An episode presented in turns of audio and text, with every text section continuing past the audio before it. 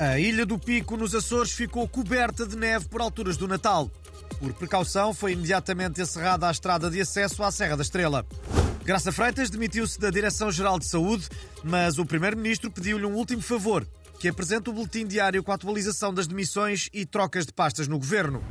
Bom, nas últimas 24 horas registámos mais 5 demissões, 3 trocas de pastas e um agarra em OSI também. Os politólogos consideram que ainda não atingimos o pico desta epidemia missionária e que, para evitar o contágio, os Conselhos de Ministros eh, devem decorrer à distância por Zoom.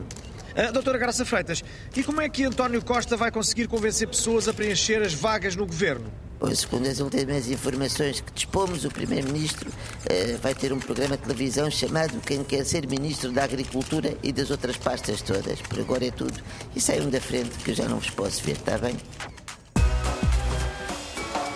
O vulcão Etna, na Sicília, voltou a entrar em erupção no final de 2022. Por precaução, foi encerrada a estrada de acesso à Serra da Estrela.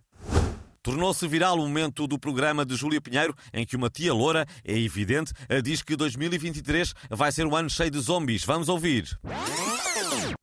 Não vai acabar? Não, não, esta, não. esta guerra não. Não. vai acabar? Não, não, tão cedo não.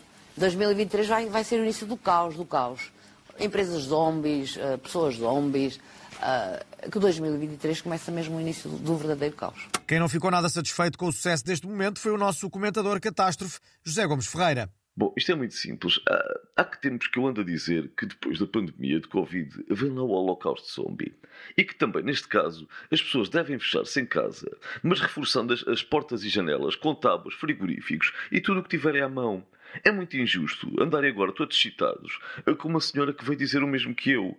E a culpa é do governo António Costa, que não soube prever este ataque, nem ensinar as pessoas a rachar a cabeça a um zombie. Está tudo na net. Vão ao colopistão.com. É muito simples e não há outra maneira de dizer. Depois de ouvir a vidente no programa da Júlia, a Proteção Civil começou a organizar uma simulação de ataque zombie para que toda a população saiba o que fazer. Vamos ouvir alguns conselhos.